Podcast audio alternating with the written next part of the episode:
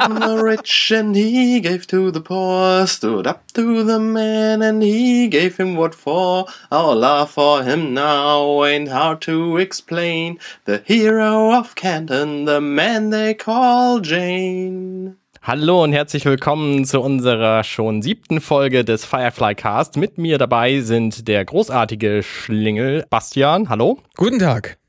Und der auch großartige Alexander Huxmaster Waschkau. Hallo. Hallo, moin euch da draußen. Und der Mann mit der unglaublich tollen Stimme, den ihr da gerade gehört habt, ist äh, Arne Ruddert, äh, der einfach noch viel großartiger ist als wir beide. Und zusätzlich singen kann. Und singen Hallo. kann. Hallo. Ja, ich bin auch großer Jane-Fan. Da passt mir diese Folge auch ganz gut. Ich sagte vor ein paar Folgen, ähm, dass wenn ich an Firefly zurückdenke, mir immer diese Folge eingefallen ist. Ähm, inzwischen fallen mir natürlich auch diverse andere noch ein, aber äh, ich finde diese Folge irgendwie, äh, ja, ich mag sie. Ja, eine, eine gute Folge und eine sehr witzige Folge an vielen Stellen auch auf alle Fälle. Ja. Genau. Das war's auch. Vielen Dank fürs Zuhören. Schön, dass ihr zugehört habt. Wir müssen leider ein bisschen kürzer werden inzwischen. Ja. Das Internet ist aufgebraucht Ja, quasi. ja, wir können nicht mehr so das viel erzählen. Also wir reden von der Folge Janestown. Ähm, die heißt auf Deutsch, wir sind gut vorbereitet, wisst ihr's? Ich habe nicht nachgeguckt. Wisst ihr es? Ähm, ich denke, sie wird genauso heißen. Meinst du? Ja. Ja, ja, doch, sie heißt tatsächlich Janestown in Deutsch. Okay. Äh, Kurze Zusammenfassung. Für einen Auftrag landet die Besatzung auf einem armen Planeten. Aufgrund eines Missverständnisses bei einem früheren Aufenthalt wird Jane von der Bevölkerung als Held gefeiert. Die Crew versucht, diesen Irrtum auszunutzen. Ich weiß nicht mehr, wo ich diese Beschreibung her habe, aber ich finde sie relativ akkurat. Ja. Ja. Aber es sind natürlich wie immer die Zwischentöne bei Firefly, die das Salz in der Suppe sozusagen machen. Wäre auch sonst Genau. ein ziemlich langweiliger und kurzer Podcast. Richtig. stimmt. Ja, so eine Nacherzählung der Story ist ja auch Quatsch. Deswegen machen wir es wie immer. Wir gehen jetzt einfach die Folge Szene für Szene durch. Mhm. Genau. So wie es unsere Hörer ja lieben und mögen, wie sie uns ja doch jetzt ein, zwei Mal schon geschrieben haben. Vielen Dank übrigens dafür. Genau. Und beginnen mit einem, mit, mit einem neuen Pärchen. Hatten wir diese Konstellation schon mal zu Beginn? Äh, ich glaube nicht, ne? Ich denke, Katie und den Doktor? Also wir hatten sie öfter schon mal so als Pärchen, also in, aber nie so als, als Eröffnungsshot. Also man im, im, in dem Sinne, dass natürlich Kaylee immer wieder den Doktor anflirtet, was sie hier in der Eröffnungsszene natürlich auch gleich wieder tut. Weil, ähm, also wem bisher noch nicht aufgefallen ist, dass Kaylee so ein bisschen auf den Doktor steht, der hat, glaube ich, einfach die Serie noch nicht gesehen. Die ersten sechs ähm, Episoden. Wobei der Doktor ja scheinbar auch ein durchaus nicht kleines Interesse an Kaylee hat, aber er hält sich immer so ein bisschen zurück. Und er ist einfach sehr ungeschickt in den, im Umgang mit, mit ihr oder vielleicht Ja. generell im Umgang mit Frauen, das weiß ich natürlich nicht. Ich meine, er, hat- er hat ja offenbar auch keinerlei Erfahrung, was sowas angeht. Also er hat sich ja das so mehr oder weniger sein, sein ganzes Leben, als er in seinem, in seinen besten Jahren ist, oder er- ist er ja immer noch, nur um seine Schwester gekümmert.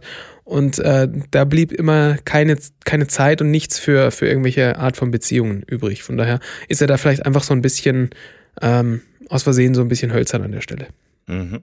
Ja, es fängt gleich interessant an, weil nämlich der Arzt ist ein, ein sehr geschniegelter Mensch, der immer, immer höflich mit allen umgeht und versucht gut auszusehen und so. Und ähm, die Anfangsszene, da fragt Kaylee ihn, warum äh, fluchst du eigentlich nie? So, und er sagt, na klar, ich fluch doch. Also, ja sicher, immer dann, wenn es angebracht ist. Und dann sagt sie zu ihm, es ist eben genau nie angebracht. Mhm. Mhm. Und das kommt halt später in der Folge noch ein paar Mal vor und deswegen Ja. äh, war das ein ganz, ganz netter Aufhänger. Und der zweite nette Aufhänger ist, dann kommt, also sie stehen quasi vor der Infirmary und äh, vor, vor, dem, vor der Krankenstation und dann kommt Inara vorbei, sieht wie immer großartig aus und geht eine Treppe hoch und will zu ihrem Klienten fliegen. Und Kaylee wünscht ihr zum Abschied äh, have good sex.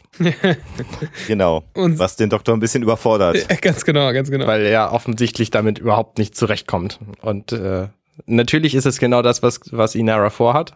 Und ihr dabei viel Spaß zu wünschen, ist natürlich auch nicht verkehrt. Ähm, kleines äh, Nitbit an der Seite, falls das noch nicht alle mitbekommen haben. Jules State hat vor wenigen Tagen auf Twitter bekannt gegeben, dass sie schwanger ist. Also die Schauspielerin von Kaylee. Oha. Und ist da ganz doll happy drüber. Habt ihr das gar nicht mitgekriegt? Nee. Nee, haben wir nicht. Ja, sie ist äh, schwanger und ist jetzt gerade ganz doll happy und äh, freut sich jetzt schon, dass sie immer weniger machen muss und andere Leute das jetzt machen. Und das sei ein großer Vorteil davon, wenn man denn dann schwanger sei. Fand ich ganz witzig, das so zu vertwittern. Ja, vielleicht nimmst du dann wieder ein bisschen zu. Das wäre ja gar nicht so schlecht. Ja, sie sagt auch, ihre Brüste würden deutlich größer werden. Das ohne Silikon. Hast, hast du da Bilder von? Ich habe nur, die- ich konnte den Bild von dem Tweet raussuchen. Das ist aber nur Text. Wir schweifen ab. Ja. Ja, so, nächste Szene. Ähm, also die, die Szene wird rüde unterbrochen dadurch, dass sie Krach hören. Äh, Kaylee und Simon. Und dann rennen sie in die Krankenstation und da ist gerade Jane, der viel Gelobte, dabei, äh, dir alles auseinanderzunehmen, weil er Tape sucht. Ja. Was ich an der Stelle nicht ganz verstehe, die standen die ganze Zeit direkt um die Ecke von der Krankenstation und hören jetzt Lärm, aber sie kommen in diese Krankenstation, die ist schon komplett auseinandergenommen. Also Jane muss da ja schon seit ein paar Minuten gewütet haben da drin, ähm, weil er, wie er später gleich direkt darauf sagt, ähm, so ein Verbandszeug sucht. Er hat aber diese ganze, das ganze Ding schon auseinandergenommen, was die beiden schon längst hätten mitkriegen müssen. Rein theoretisch schon. Vielleicht hat er, vielleicht ist er im Geheimen ein Oktopus und hat das alles gleichzeitig gemacht. Das könnte natürlich sein. Ja, die, Hm. An die Möglichkeit habe ich noch nie gedacht. Ja. Naja, jedenfalls will er sich eine, eine Knarre irgendwie an den Bauch schnallen und dann kommt Mel rein, der Captain, und sagt, ähm, nee, lass das mal bleiben, weil die mögen keine Waffen auf dem Planeten. Und dann sagt Jane, ja, aber ich will mir die um den Bauch schnallen, weil ich habe da schlechte Erfahrungen auf diesem Planeten gemacht. Und dann sagt Mel, warum äh, diskutierst du noch, was ich schon längst entschieden habe? So, und dann merkt man halt, Mel ist eindeutig der Captain und Jane hört auf ihn. Was ich an der Stelle wieder spannend finde, weil Jane steht da mit, mit, äh, mit bloßem Oberkörper und du siehst halt mal wieder, was er eigentlich im Vergleich zu Mel für ein Tier ist.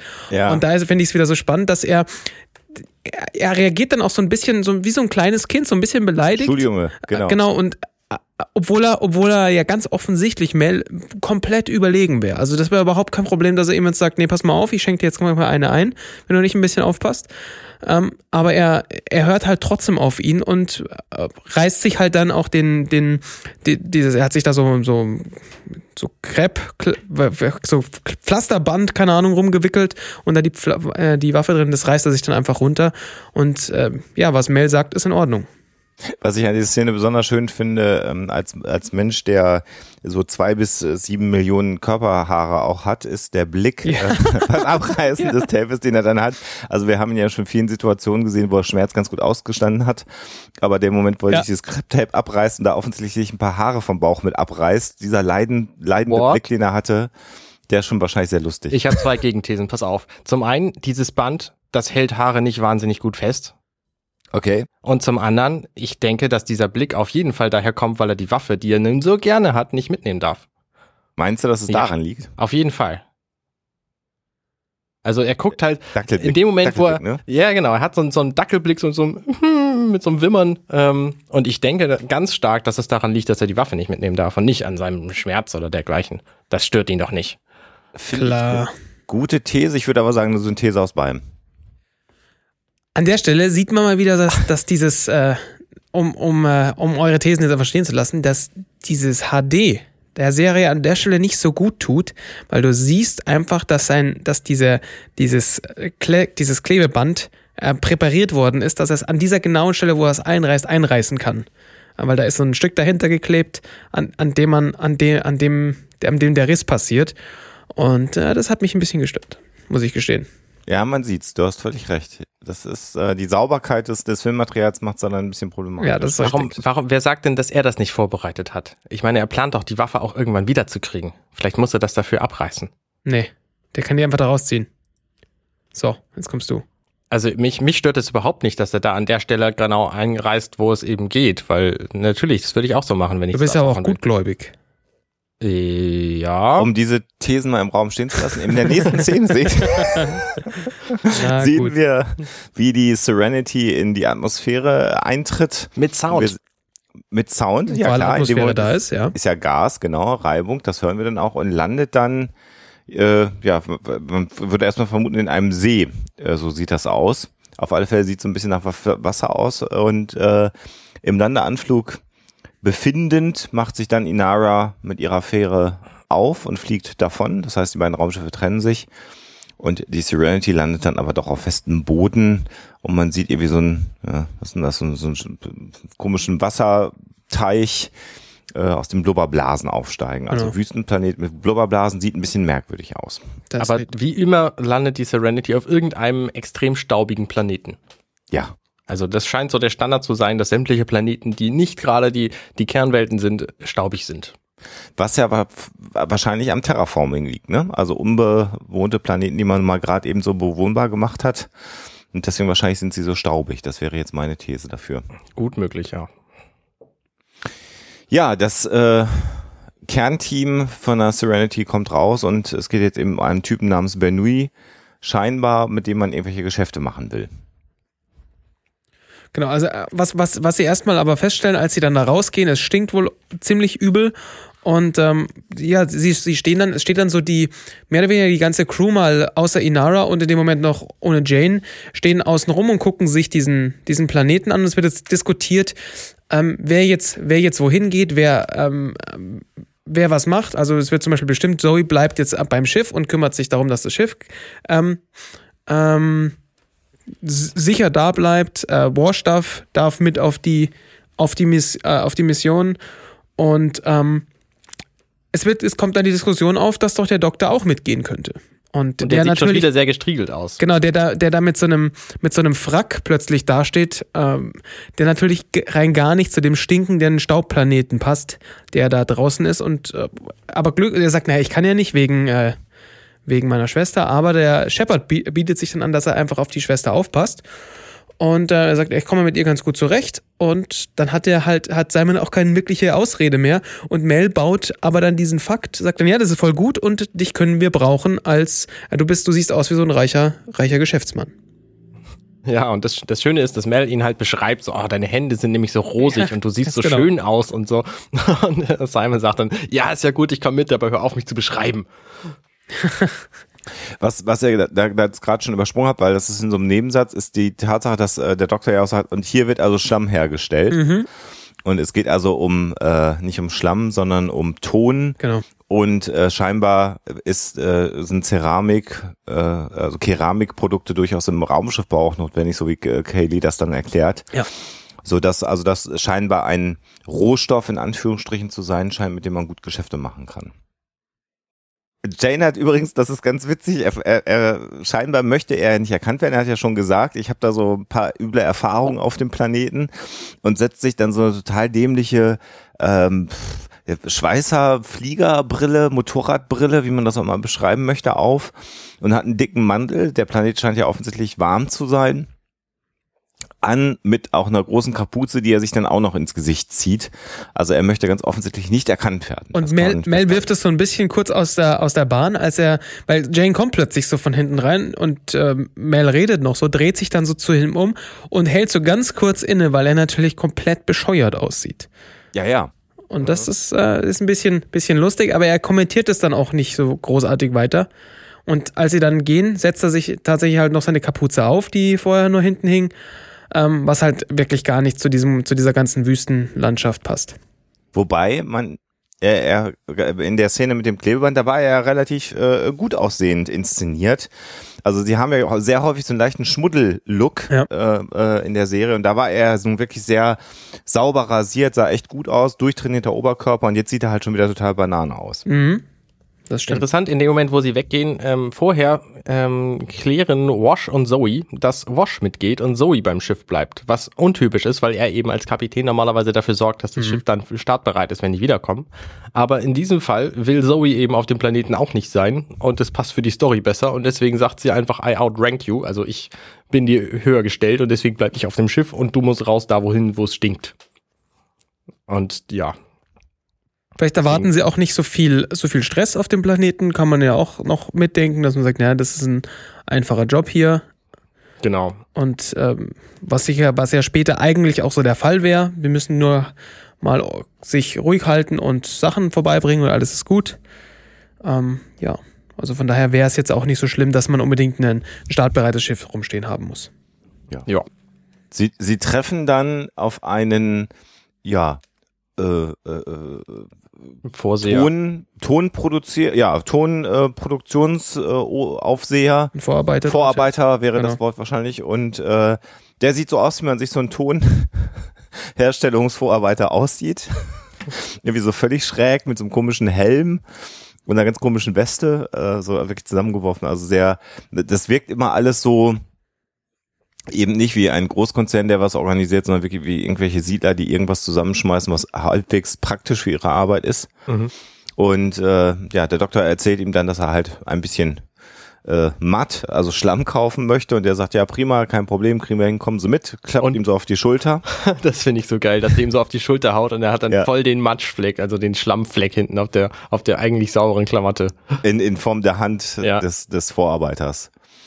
Und ja, dann laufen sie also jetzt durch diese äh, ja, Tonproduktionsstätte, die nach Angaben von diesem Vorarbeiter mit 2000 Arbeitern bestückt ist. Das heißt also eine recht große Kolonie und alle sind halt total zugesaut, stehen in knöcheltiefem Wasser, so sieht das aus und gewinnen Ton, wie auch immer, mit irgendwelchen merkwürdigen Stangen und Geräten und solchen Dingen. Und der Vorarbeiter erwähnt dann auch noch, dass die Leute eh super wenig bezahlen, dass sie ja so mehr oder weniger wie Sklaven gehalten werden ähm, und die, weil sie da super viel Geld sparen können und die und sagt dann auch noch und diesen, dieses, das, was wir euch ersparen, das können wir ihnen als Kunden äh, direkt weiterreichen.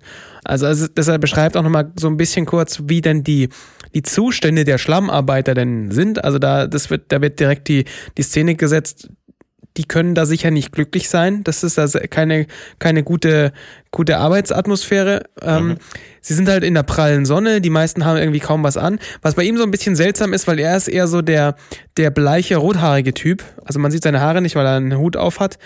Ähm, dafür, dass er den ganzen Tag in der Sonne steht, ist er ganz schön bleich. Mhm. Das stimmt, Ähm, ja. Genau, aber und er ist und er ist aber auch da so ein bisschen stolz drauf, dass dass äh, die Leute da so ausgebeutet werden, so ein bisschen.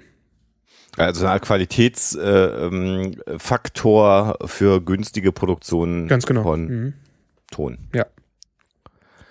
Der, Und ja, bitte. äh, nee, ich, ich wäre jetzt schon, ich wäre schon bei, bei, bei nächsten Einstellung sozusagen, aber macht ruhig erst. Also ich, ich, das geht jetzt schon ein bisschen darin über. Also sie quatschen. Also du sagtest ja vorhin schon, sie reden miteinander und der Doktor redet ein bisschen zu viel, hat man so das Gefühl. Ja.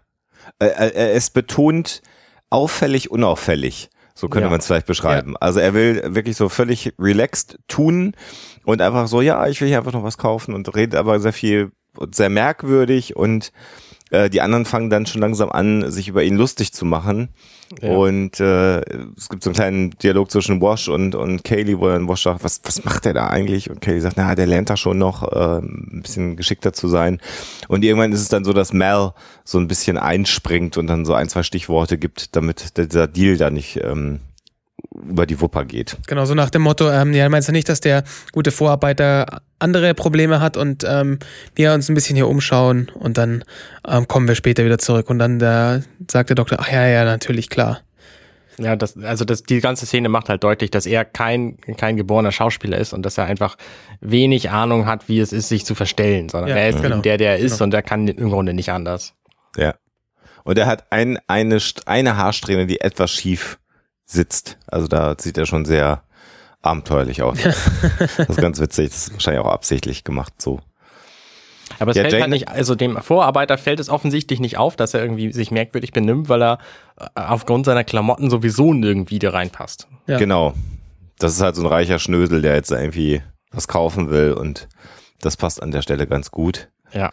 Geht's denn nur mir so, oder findet ihr auch, dass ihm dieser, dieses, äh, dieser Frack so ein bisschen zu groß ist? Ja, eine ganz, äh, eigentlich ungewöhnlich, ne? Ist mir jetzt nicht aufgefallen, muss ich sagen. Ich glaube, das könnte vielleicht aber auch sowas sein, äh, wie äh, so eine filmische Umsetzung von sich nicht ganz wohlfühlen äh, in, in, in der eigenen Haut. Also dass man tatsächlich da darüber optisch so ein bisschen äh, visualisiert, dass ähm, der Doktor ja so ein bisschen neben der Spur ist. Äh, aber es stimmt, es, es beißt sich ein wenig mit dem Charakter als solches. Ich kann auch schon. nicht finden, dass der zu lang oder zu, zu groß sei. Das irritiert mich ein bisschen. Ähm, man hat eher so den Eindruck, dass, ähm, äh, oder ich hätte den Eindruck, dass das vielleicht eine filmische Umsetzung von nicht ganz in seiner Haut zu sein, damit vielleicht optisch auch umgesetzt ist. Glaubst du tatsächlich, dass das, äh, dass da an der Stelle so viel, äh, so viel da, da Augenmerk drauf geworfen, da nicht einfach die, die das Kostüm, Kostümbilder Scheiße gebaut haben? Ich, das kann Ich ich, mir finde nicht vorstellen. nicht. Also ich, mich stört es überhaupt nicht. Ich finde, es Ja, sieht gut das- aus. Es gibt, äh, es ist ja ein Unterschied zwischen, zwischen nicht stören und äh, faktisch zu groß sein. Ja. Sag ich jetzt mal so. Ne? Und wenn du so, wie man so halt so einen so einen Frack nochmal schneiden würde, ist der ihm zu groß. Eigentlich ja, ne? Ja. Naja, ist ja auch. Na gut. Ist jetzt auch ich nicht, ich, ist jetzt auch nicht so, so wichtig. Ich hatte, mir fiel das nur irgendwie auf, weil das so nicht zu ihm gepasst hat, meiner Meinung nach. Ja, ne? So sieht's aus. Ja, unsere, unsere Abenteuerreisegruppe rennt dann weiter und findet nach kurzer Zeit eine Statue von Jane. Habt ihr ihn sofort erkannt, dass es Jane ist? Ja. Also erstmal finde ich ja immer noch, dass der unfassbar bescheuert in seinem Parker aussieht, ne? Also ganz kurz, aber ja. Ich habe ihn nämlich tatsächlich nicht. Ja, gut, ja, ich gebe dir absolut recht. Ich habe ihn nämlich, hätte ihn jetzt nicht sofort erkannt, muss ich gestehen. Ich habe auch einen Moment gebraucht und es wird ja auch, es ist ja nicht ohne Grund, dass unten an der Statue dann letztendlich auch ein Namensschild angebracht Ja, ist, ja. äh, so dass man dann sehen kann, dass es Jane sein soll. Und das, da ist jetzt übrigens dann das erste Mal die schöne Szene vor dem Vorspann noch, wo der Doktor dann ja flucht, ne? Genau, und äh, er flucht, er sagt, er sagt im Englischen, ich weiß nicht, wie es im Deutschen sagt, der Son of a Bitch. Und er sagt es so langsam, dass du, ich habe ich hab bis halt in dem Moment, wo er Bitch gesagt hat, habe ich gehofft oder erwartet, dass da noch irgendwie Son of a Gun oder irgendwas draus wird, was halt nicht so, nicht so geflucht ist. Ja, habe ich auch gedacht, aber sie haben es nicht weggemacht, Genau, sondern genau. sie haben auch voll. in, das ist ja auch spannend, weil, weil bei dieser Serie wird ja normalerweise auf Chinesisch geflogen. Genau, ja. Also, ne, das ist schon sehr plakativ, dieses Fluchen. Definitiv. Und das ist da auch sicherlich mit Absicht so. Ähm, und es ist ja jetzt äh, per se ja noch nichts wirk- wirklich was, wo man, wo man fluchen, wo der normale Mensch jetzt fluchen würde. Ja, Sondern das ist, da würde, wäre man eher erstaunt. Und das, von daher ist es halt doppelt lustig, dass, dass der nicht fluchende Doktor genau an dieser Stelle ähm, Mhm. einen, einen harschen Fluch wie Son of a Bitch auspackt. ja, ja, ja. Ja, und dann äh, geht die Musik los. Das ist übrigens äh, der, der, der erste logische Bruch. Ja, also Vorspann überspringe ich gerade. Ähm, da steht Jane Cobb unter diesem äh, unter dieser Statue. Das heißt, sie wissen nicht nur exakt, wie der Typ ausgesehen hat, sondern auch exakt, wie der Typ geheißen hat. Ja. Und das irritiert mich maßlos, weil er für diesen Job quasi auf den Planeten gekommen ist damals. Ich greife gerade ein bisschen vor. Und das mit seinem Kumpel dann abgezogen hat und äh, im Grunde wahrscheinlich unerkannt bleiben wollte. Und deswegen ist es extrem unlogisch, dass sie genau wissen, wer er ist und warum sie über ihn und, und, und wie er aussieht. Naja, aber inklusive Klamotten. Sie, also das, wie er aussieht, das ist natürlich, da, da gibt es vielleicht irgendeine, da hat jemand aus Versehen, weiß ich nicht, ein Selfie gemacht und dann war er da im Hintergrund, deswegen hatten sie ein Foto von ihm. Ähm, da, dass sie wissen, wie er heißt, äh, um jetzt auch, wenn wir hier schon beim Vorgreifen sind, sie haben ja seinen damaligen Partner noch da. Das heißt, der, Mhm. der, der Okay, weiß ja, natürlich, wie der Mann heißt. Vielleicht äh, für, war der, ist der andere auch in Wirklichkeit, steht da voll auf Jane, hat ein Foto von ihm im Geldbeutel. Man weiß es ja. Ja, nicht. das kann natürlich sein, ja. Das ist ja natürlich die logischste aller Erklärungen. Aber es ist schon erstaunlich, dass er so gut getroffen ist für jemanden, der nicht als Modell zur Verfügung steht, finde ich. Das ist allerdings richtig. Selbst wenn man ihn natürlich, weil er eben aus dem aus Leben ist, nicht, nicht wirklich gut an den Gesichtskonturen erkennt. Hm. Ja, aber da gibt es eine total logische Erklärung für. Die kennen wir noch nicht. Das ist wahrscheinlich so, ja. Ja. Absolut.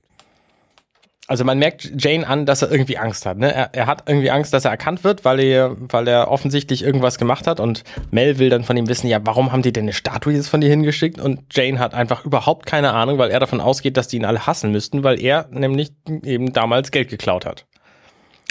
Ja, Und er hat sich überworfen mit ja so einem Anführer des Dorfes oder dem, dem ja, Chef oder dem, dem Bürgermeister oder Verwalter Dem oder wie auch immer. Magistrat. Genau. Magistrat, das ist das Wort, genau. es ist sehr lustig, weil er sagt halt dann auch in dem Moment, naja, ich habe halt den Magistraten hier ausgeraubt und in dem Moment ähm, ist dann auch so mehr oder weniger die Szene zu Ende. Und ähm, wir springen, wir springen ähm, zur, zu Inara. Aber ha, wir haben natürlich noch eine ganz wichtige Sache vergessen. Ich, Also sehr schön ist erstmal, finde ich, auch die Tatsache, wie ausführlich die Crew äh, das ausschlachtet, dass es Ja, eine ja. Statue von Jane gibt. Ne? Also wirklich, äh, jeder interpretiert jetzt diese Statue, so wie man das vielleicht in einem Museum machen würde. Und Jane wird natürlich total äh, nervös und das passt mir überhaupt nicht, dass man jetzt auch noch so lange stehen bleibt und da über diese blöde Statue redet. Ne? Ja, das ist richtig. Es ist auch sehr lustig, weil Walsh sagt so, naja, ähm, ich finde ja, sie haben seine Person Persönlichkeit sehr, sehr gut getroffen, woraufhin Kaylee sagt, naja, er sieht so ein bisschen äh, wütend aus. Dann sagt Ja, Bosch wieder, ja, das habe ich doch gesagt. Was Ja, und der Doktor sagt halt, also so muss es sich anfühlen, wenn man wahnsinnig wird. Genau. Was, was auch ist halt- ein sehr schöner Kommentar ist an der Stelle. Und es ist auch sehr lustig. Also Jane ist super, super, super nervös. Es geht dann irgendwie die, die Pausen, die, pa die Pausenhupe los und er erschrickt halt total und ähm, der, der, die, die, seine, seine Kostümierung macht die ganze Sache halt noch viel absurder, weil er halt einfach so, wie du es vorhin schon gesagt, er sieht einfach so bescheuert aus. Das ist Und fällt halt auch total auf Ja, in dieser Kostümierung. genau. Also wenn er weniger verkleidet wäre, wäre es vielleicht nicht so schlimm. Auf der anderen Seite ist es jetzt ja schon so, dass ähm, man schon sieht, äh, warum er sich so sehr verkleidet, weil er mit irgendwas schon gerechnet hat. Ja. Natürlich nicht mit dieser Statue. Und dann ist aber der äh, Schnitt, von dem du gerade schon gesprochen hast, also der Magistrat. Äh, ich habe dem äh, I crossed the Mag Magistrate, also ich habe den irgendwie betrogen und ähm, wir sollten jetzt hier weg. Und dann kommt der Schnitt und wir sehen, wohin Inara geflogen. ganz genau. Sie begrüßt dann, Nämlich zum Magistrat. also genau, sie begrüßt ihn gleich. Von daher weißt du halt sofort, das ist der Magistrat. Ja, und dann Das ist gutes Drehbuch, ne? Ja, da- da haben wir sofort, da greift's dann ineinander. Der wirkt ja erstmal sehr sympathisch und man wundert sich eigentlich nicht, sondern man denkt sich, ja, guck mal hier, der alte Magistrat, der alte Typ hat sich mal hier eine Companion bestellt, weil man natürlich sofort den Eindruck hat, dass der etwas ältere Herr äh, sich Inara äh, herangerufen hat und äh, das wird auch erstmal noch offen gelassen. Sämtliche Nebendarsteller übrigens dieser Folge sind komplett unerheblich in der Film- und Fernsehserienwelt. Sonst überhaupt gar nicht aufgetaucht, hast mal gegen recherchiert. Ja, genau. Ja. Ich erzähle ja gerne mal, was die sonst so gemacht haben, aber diese sind alle irgendwie mehr oder minder untergegangen. Ja. Auch wenn ich finde, dass der Magistrat Riggins ein, ein relativ guter Charakterdarsteller ist hier in dieser, in dieser Folge.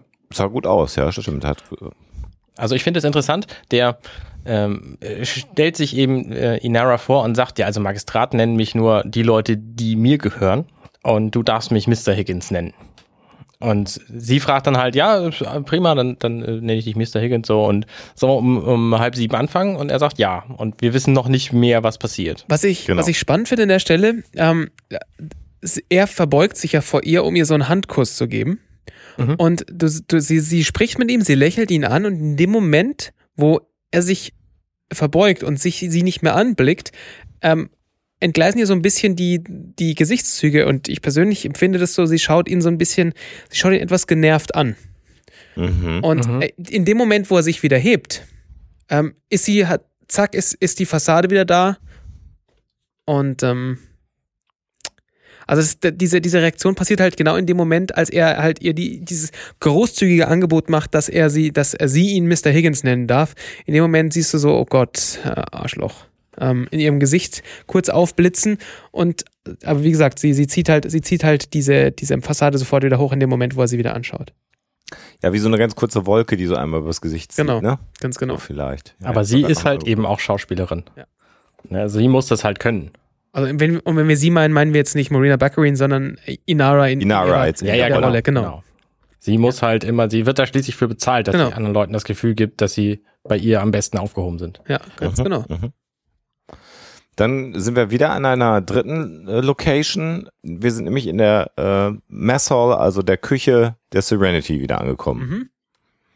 Und das ist eine Szene, die gefällt mir sehr, sehr, sehr gut, äh, wenn ich das Ja. mal so formulieren darf. ähm, das ist nämlich eine, eine Szene zwischen Shepard Book und ähm, River? River, die äh, in, mit einem Buch am Tisch sitzt und Shepard Book fragt, was machst du da? Und sie sagt, ich repariere die Bibel, sie ist kaputt. Und dann sieht man, wie sie also Seiten rausgerissen hat, in dieser Bibel herumschreibt von Shepard Book und einfach die logischen Inkonsistenzen der Bibel versucht zu bereinigen, indem sie einfach Passagen löscht Und Seiten entfernen. Und äh, einfach Seiten entfernt und Anmerkungen macht. Und äh, da kommen dann so Bemerkungen raus wie Noahs Arche ist echt ein Problem. Und das ist äh, einfach sehr, sehr schön, äh, wie sie dann beschreibt, dass man einfach nur 5000 äh, ähm, ähm, Säugetiere drauf kriegt auf so ein Schiff und das passt doch alles gar nicht. Und ähm, sie sagt halt, es macht keinen Sinn, sie ist kaputt.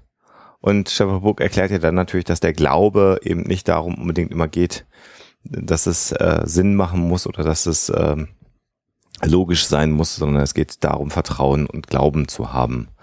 Und äh, Vertrauen kann man halt nicht reparieren. Das versucht er ihr zu erklären, sondern das Vertrauen oder der Glaube repariert einen dann selber, nicht die Bibel. Allerdings kann River das nicht so wirklich annehmen. Was ich bei der, Genau. bei der, bei dem Gespräch, bei dem Beginn des Gespr Gesprächs lustig fand, er kommt rein und sie sitzt ja schon am Tisch und äh, hantiert an dieser Bibel herum. Und er Ja. fragt sie, was sie denn da machen würde. Sie antwortet und er möchte, er- ist im Begriff, neu äh, das Gespräch weiterzuführen, so nach dem, dieses, dieses typische amerikanische, hey, was, wie, wie geht's dir? Und es Mhm. spielt keine Rolle, was der andere sagt, weil ähm, der andere sagt immer Danke gut. Ähm, und man sagt mal, und dir? Und dann sagt der andere auch, ja, danke, gut. Und so, so ein bisschen hat man das Gefühl, das ist ja auch, also was machst du gerade? Ja, ich mache irgendwas, ah, alles klar. Und dann, er möchte wieder einsetzen und schnallt dann erst, was sie eigentlich gerade gesagt hat. Und Ja, es ist so ein, also es, es ist so ein bisschen, so ein bisschen, äh, er, er hört ihr nur so mit einem halben Ohr zu und braucht halt dann so ein bisschen, bis er das gepasst hat, was da eigentlich, was sie da eigentlich gerade gesagt hat und was da, was da eigentlich gerade passiert auf seinem Tisch. Ja, und es hat so ein bisschen was zu tun, glaube ich, auch damit, dass er im ersten Moment einfach sehr froh ist, dass sie sich irgendwie leise beschäftigend in der Küche sitzt. Also man hat sie ja schon auch sehr, sehr oft sehr laut, sehr aktiv, sehr unruhig erlebt und eigentlich äh, versucht er so eine ruhige Atmosphäre zu vermitteln und ähm, egal was sie macht, ist erstmal gut, wenn sie ruhig und entspannt ist. Das ist ja schon mal hilfreich. Und dann hört man eben nur mit der halben Ohr zu und will eigentlich was anderes machen. Das ist genau das, was du dann beschrieben hast, Schlingel. Das Witzige ist auch, am Ende dieser Szene quasi einigen sie sich nicht. Ne, Er hat sie nicht überzeugt und sie ihn auch nicht. Und sie reißen quasi beide an diesem Buch rum, bis sie das, also an, an Buchseiten, glaube ich, reißen sie Ja. rum, bis sie die dann in zwei reißen und er dann so ganz, ganz gutmütig sagt, ja, dann behalt halt den Teil. So. Ja, ja. Und also im, Grunde, River, im Grunde merkt man aber, dass sie da nicht auf, auf einen Nenner kommen. nee, River scheint nicht äh, ähm, gewillt zu sein, Glaube gegen Logik zu tauschen. So könnte man es vielleicht sagen Genau. an der Stelle. Gut, dann kommen wir zur nächsten Szene. Wir sind offensichtlich in irgendeiner Bar und da sitzen unsere, unsere Reisegruppe sitzt da am Tisch und die, die trinken irgendwas und Wash hat äh, gerade einen Schluck genommen, genommen und spuckt es sofort wieder aus. Was wir hier auch sehen, Und- alles ist aus Ton. Ja, Ja, richtig.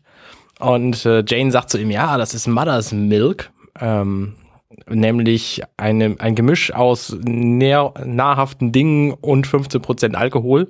genau. Und äh, das muss also ganz furchtbar schmecken. Und dann sagt interessanterweise Simon, äh, was, was ich beim ersten Gucken ko- komplett überhört habe, ja, das ist ja genau das, was den Ägyptern damals gegeben wurde, die die Pyramiden gebaut haben, weil die nämlich auch quasi ähm, genügend Energie brauchten, um die ganzen Steine zu schleppen, aber eben nachts sich, sich dann betrunken waren und sich nicht beschweren konnten. Ganz genau. Und das, das schließt natürlich nochmal diesen Kreis. So, wir haben hier sklavenartige Arbeiterzustände. Ähm, und deswegen haben wir, deswegen haben, gibt's, gibt's hier halt sowas, damit äh, die im Zweifel Ruhe geben. Genau. Und der Spruch von Kaylee ist ja auch so toll, die dann so wirklich so ganz beeindruckt ist und sagt, wow, das war ja so historisch. Ja, genau. Und mit, genau- mit derselben, weil ihr so kein besseres Pause Wort dazwischen. einfällt. Ja, ja, genau, weil, der, weil ihr kein besseres Wort an der Stelle einfällt. Aber sie irgendwie so beeindruckt war vom, vom Wissen, ähm, was Simon da hat. Aber was natürlich völlig unnötig ist, dieses Wissen zu haben in der Situation, in der sie sich befinden. Aber Ja, und in vielen anderen Situationen auch. Also Ja. er hat einfach viel Wissen. So, das, das haben sie halt klargestellt. Es kommt, es kommt eine, eine zusätzliche Person in die Bar, was dann, bevor der, der offenbar jemanden sucht. Ähm, Jane dreht sich um und sieht, äh, während, während, dieser, während diese andere Person ähm, durch die Bar läuft, einen kleinen Jungen, der ihn anstarrt und dann er schnauzt ihn dann so ein bisschen an, ob er, ob er jetzt nicht irgendwo anders hingucken kann und der kleine Junge, der verschwindet dann. Der läuft davon, weil er so ein bisschen erschrickt. Und ähm, im selben Atemzug kommt dieser ältere Herr, der suchend, suchend ähm, durch die Bar gelaufen ist an ihren Tisch und ähm, fragt, ob sie denn nach jemanden suchen. Genau, ob sie einen Kessler Genau. suchen würden. Und Mel sagt natürlich, das ist genau der, den sie suchen. Und Mel sagt dann, nee, keine Ahnung. Und er sagt, naja, ich kannte mal einen Kessler. Und dann wird halt Mel hell- hellhörig, weil er den eben treffen wollte. Und Mhm. dann Wie kannte? Ähm, Hallo? Was, wieso Äh, kannte? Hä? Wie, wie, wieso das denn? Ähm, und dann sagt der andere äh, halt, ja, also der ist halt gestorben worden, äh, weil er erwischt wurde und jetzt mehrteilig tot ist. Und ähm, sagt ihm aber, ja, ich weiß aber, wo das Zeug ist und wir können den Deal auch ohne ihn durchziehen. So. Es ist, es ist recht, recht interessant, weil er, weil er auch, weil er sagt, er ist deswegen gestorben, weil er versucht hat, ähm, äh, geklautes Zeug durch die, durch die Stadt ähm, zu transportieren. Und der, der Vorarbeiter, mit dem sie vorher schon geredet habt, der hat ihm äh, so ein, der, der hat ihm äh, ein kleines bisschen, ähm, na, wie heißt's? Trouble, oh Gott, Deutsch, Deutsch und so. Kleines Ärger. bisschen Ärger bereitet, wie so ein kleines bisschen. Ähm, ja, er hat ihn halt äh, seine Hände und Füße abgehackt. Genau. Ja, und dann beginnt es. Genau. Nämlich das Lied, was ihr schon gehört habt. In diesem Dialog. Ganz, ganz genau. Und wer das Lied jetzt nicht im Ohr hat, der findet das in den Shownotes nochmal, um, um, um, ja, um das nochmal so schön in die, in, sich in die Ohren rein zu, reinzubekommen. Es ist ein, ja. ein Es Lied. ist ein schönes Lied. Also es ist musikalisch gut gemacht, finde ich. Es hat, Ja. es hat eine Bridge, es hat eine Strophe, es ist äh, in- interessant durchaus. Und das Nette ist, im Grunde erzählt dieses Lied die Geschichte, so wie die Mother eben sie wahrgenommen haben. Ja. Das heißt, ähm, was quasi Jane eigentlich für ein Typ ist und was sie von ihm halten und warum sie ihn so verehren. Und das ist natürlich eine Information, die der, die der äh, Zuschauer diese, dieser Folge und auch die, die Reisegruppe dringend gebraucht haben. Ja, genau. Und äh, im Grunde erzählt das Lied halt, dass er den Magistraten beklaut hat und dass sie ihm, dass, das, dass der Magistrat ein böser Mensch war und dass sie, äh, dass er denen quasi dann das Geld gegeben hat. Und also, dass er quasi so eine Art Robin Hood ist für die. Genau. Also die, die schönste Reaktion auf diesen Song ist halt, also es ist eine völlige Heldenverklärung Jane gegenüber wirklich und die ganze Kneipe äh, singt dieses Lied und es ist so, dass wirklich scheinbar dass das abendliche Ritual seit Jahren ist, dass dann irgendwann dieser Song kommt und alle haben gute Laune. Und die schönste Reaktion finde ich die von, vom, vom Doktor, dem quasi, man hat so das Gefühl, gleich das Gehirn aus dem Kopf springt, weil er einfach nicht verarbeiten kann, dass es Menschen gibt, die Jane zum Helden verklären. Äh, Kaylee guckt äh, auch etwas irritiert und hält sich die Hand vorm Mund und alle anderen sind wirklich weniger. Ähm, Ja, und Simon sagt, nein, nein, ich habe mich vorhin geirrt. Das hier muss sein, wie sich wahnsinnig werden anfühlt. genau, es war nicht bei der Statue, sondern beim Lied. Nee, es war eben auch bei der Statue, aber ne, jetzt ist Er es hat noch sich geirrt. krasser. Ja, ja, ja, ja. Ich finde in dieser Szene interessant, also man, mir ist aufgefallen, ein Jüngling, der extrem äh, respektvoll guckt und mitwippt und so. Ja. Ähm, der wird später auch noch interessant. Und mir ist aufgefallen, dass in dieser Bar wirklich jeder mitsingt. Alle Leute kennen dieses Lied und die, die, die, äh, die Strophen und den, den Text auswendig. Und jetzt weiß Jane auch, was mit dem Geld passiert Ganz ist. genau. Also es, es geht halt, es, es fällt mir ein, okay, alles klar, wir sind von diesem Planeten abgehauen und ich musste Ballast abwerfen. Und ähm, das war offen, das war, jetzt weiß ich auch, wo das Geld hin ist, weil das war da wohl drin in der Kiste, die ich rausgeworfen habe, ähm, damit wir überhaupt starten konnten. Und ähm, ja gut, äh, offenbar hat er dann aus Versehen wohl den, den Mothern Geld zukommen lassen in größeren Mengen, 30.000 ähm, 60.000 sogar. 60, Entschuldigung, 60.000 untraceable, also nicht, nicht verfolgbares Geld. Und da, was wir ja, wenn, wenn man immer mal wieder hört, wie viel man so für irgendeinen Job bekommt, sehr, sehr, sehr, sehr, sehr viel Geld ist. Also auch wenn man das dort Mhm. für mehrere Leute teilen muss, immer noch sehr viel Geld ist. Und ähm, äh, ja, langsam dämmert halt dann allen, was, was hier eigentlich passiert ist.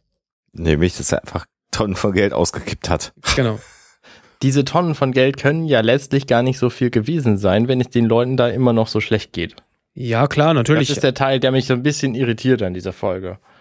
Du weißt natürlich nicht, wie viele von denen jetzt nicht mehr da sind, die da ursprünglich waren. Und es ist trotzdem immer noch die, ähm, ich meine, diese, diese Legende, die bleibt halt dann, die bleibt dann vielleicht trotzdem bestehen. Und auf der anderen Seite, ähm, ich glaube, man kennt genug Leute, die, ähm, die plötzlich zu viel Geld gekommen sind, kurzfristig, und das nachher dann trotzdem nicht mehr haben. Ja, okay, das stimmt natürlich. So, Szenenwechsel. Man sieht ähm, Shepard Book und River. Und River kommt zu ihm und sagt, ja, also ich wollte dir deine, deine Buchseiten zurückgeben. Ähm, also ich habe aus deinem Symbol nämlich Papier rausgerissen und das ist, also ich habe Seiten aus deinem Symbol gerissen und jetzt sind sie Papier und ich wollte sie dir zurückgeben. Also das, das scheint sie irgendwie nicht zu verstehen. Ja.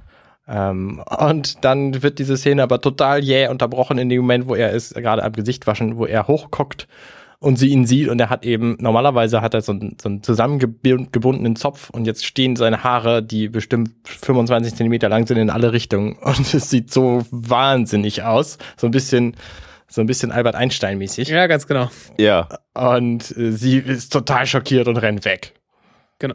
Und äh, gut, man kann halt, denkt jetzt im ersten Moment, naja gut, River ist halt ein bisschen seltsam und sie läuft weg und äh, Shepard Book kommt dann aus seinem Quartier raus und in dem Moment kommt, kommt, ähm, jetzt habe ich ihren Namen auch, Zoe, danke, Zoe auch um die Ecke und will fragen, was denn hier los ist, sieht dann Shepard Book und sagt, ah, alles klar, jetzt verstehe ich, was hier, was hier das Problem ist. Ja, ja, ja. Und ja, da ist die Szene auch schon wieder vorbei. Da ist die Szene auch schon wieder vorbei und wir sind wieder zurück auf dem Planeten. Die gehen aus der Kneipe raus und jetzt steht quasi das ganze Dorf vor der Kneipe und hat realisiert, dass der Hero of Canton vor Ort ist. Genau. Und alle, alle jubeln ihm zu. Ähm, Jane ist super verwirrt, was jetzt hier los ist, was er jetzt tun soll, was, was ihn äh, dazu, dazu bewegt, sofort wieder zurück in die Taverne zu rennen. Ähm, Kurzer, kurzer Einwurf übrigens, das Kind, was Jane vorhin Ja, angeguckt genau. hat, das steht grinsend am, an, am Anfang dieser Menge. Also das ist offenbar losgerannt und hat allen gesagt, dass Jane jetzt zurück ist. ganz genau. Ja. Ja, und hat ihn verraten. Ja, und jetzt beginnt äh, also offensichtlich ein Trinkgelage. genau. J- Ähm, Jane, Jane stürzt an die Bar, sagt, er möchte bitte Mother's Milk haben. Genau. Kriegt das dann auch und dann schlägt man ihm das aus der Hand und sagt, nein, der Held von Canton, der trinkt ja kein schlechtes Zeug, der kriegt was viel Besseres zu trinken. Ja, der respektvolle Jüngling sagt das dann, oder nicht? Ja. Genau. Nee, der war, ja. Ja, der Bar, also, der Der Barkeeper. respektvolle Jüngling sagt, äh, hey, habt ihr, habt ihr nicht begriffen? Das ist Jane, er ist zurückgekommen. Und Ach so. daraufhin haut der, der Barkeeper ihm eben die Flasche aus der Hand und sagt, hey, und guckt erst böse und man weiß gar nicht so richtig, was los ist. Und dann sagt er, hey, du, du, du trinkst keine Milch hier, sondern du trinkst den besten Whisky des Hauses. Und der Auftraggeber ist jetzt nicht so begeistert von dieser ganzen Aktion, den sie vorhin getroffen haben, ähm, weil äh, ja, er eigentlich eine unauffällige Aktion haben wollte. Und jetzt gerade ist es alles aber nicht unauffällig. Das ist jetzt echt gerade ein Problem für ihn. Und er sagt, sieh zu, wie ihr das regelt, etwas übertrieben, ähm, aber unauffällig geht anders. genau. Mel, Mel überzeugt ihn aber sehr glaubhaft davon, dass das alles Teil seines Planes ist. Mhm. Und ähm, Katie fragt dann, aha, Plan, wie sieht's aus? Und so, naja, die Details muss ich noch ausarbeiten. So typisch Mel. Ganz genau. Ja, und die Szene ist dann auch rum. Genau. Ja. Ja, jetzt kommen wir in eine ganz andere Szene hinein, nämlich wir sehen jetzt Inara bei einer Teezeremonie. So würde ich das mal beschreiben. Und man erwartet jetzt natürlich, dass äh, der alte Higgins kommt, was er auch tut, um sozusagen seine Verabredung einzuhalten. Mhm. Und dann stellt er aber Inara seinen Sohn vor. Und da wird dann halt dem geneigten Zuschauer auch klar, dass eben nicht der Plan ist, äh, dass sie mit dem Magistraten schläft, sondern eben mit seinem Sohn Fess. Genau. Und dann sieht man auch das erste Mal, dass der Magistrat nicht so ein ganz netter Typ ist, sondern der guckt halt und sieht dann eben diese Teetasse und sagt, was ist denn das hier? Ich habe sie doch nicht bezahlt, um meinem, meinem Sohn äh, Tee zu trinken, sondern sie sollen halt mit dem in eine Kiste steigen. Etwas paraphrasiert. Genau. Äh, und dafür zahle ich sie ja nicht, dass sie hier Tee trinken. Und äh, das findet Inara dann nicht so gut und erklärt ihm, dass das halt Teil eines der Tradition ist. Und man erfährt dann, dass sein Sohn 26 Jahre alt ist und halt noch nie eine Frau. Äh, naja, Sie wissen schon. Ganz genau. Ja, und das ist, das wird schön dargestellt in dieser Szene. Also der, der Vater, der Magistrat glaubt offensichtlich, dass sein Sohn nur dann ein Mann wird, wenn er mit einer Frau schläft.